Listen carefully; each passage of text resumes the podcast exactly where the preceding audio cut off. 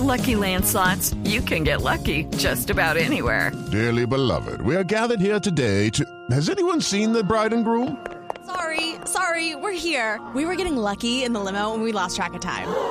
No, Lucky Land Casino, with cash prizes that add up quicker than a guest registry. In that case, I pronounce you lucky. Play for free at LuckyLandSlots.com. Daily bonuses are waiting. No purchase necessary. Void where prohibited by law. 18 plus. Terms and conditions apply. See website for details. Me contó mi mamá que cuando fui bebé me amamantó durante un año. Era su primer hijo y estaba concentrada en que mi desarrollo fuera el mejor. Eran épocas en las que ese era el alimento fundamental en la crianza de un recién nacido. Tengo que agradecerle, porque como Manfred Max Neff, creo que la lactancia materna es un satisfactor sinérgico en cuanto llena varias necesidades fundamentales, ya que no solo satisface la subsistencia, sino también la protección, el afecto y la identidad.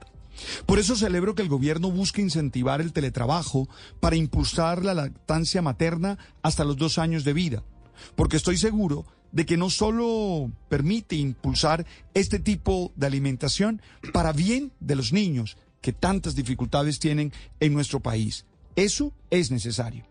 Sin duda tenemos que acabar algunos mitos sobre la lactancia materna. Por ejemplo, UNICEF recuerda que no es cierto que se debe separar el recién nacido de su madre para que ella descanse, o que ellas solo pueden comer cosas sencillas, que el ejercicio afecta el sabor de la leche, o que las mamás no pueden amamantar si no lo hacen de inmediato. Se requiere tener información idónea y planteada por los profesionales de la salud, más exactamente por los pediatras, que son aquellos que conocen a profundidad el proceso de desarrollo de los niños.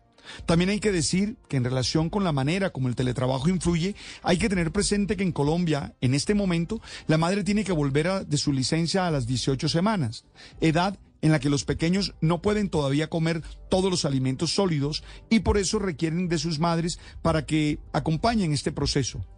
Según las cifras, por lo menos en Bogotá en el 2021, tiempo en el que aún el teletrabajo era casi una necesidad por la pandemia, el 69% de los menores de seis meses recibían exclusivamente lactancia materna, una cifra que es más alta que el promedio. Así que el que ellas puedan estar en casa da la oportunidad de que los niños no tengan que truncar su desarrollo.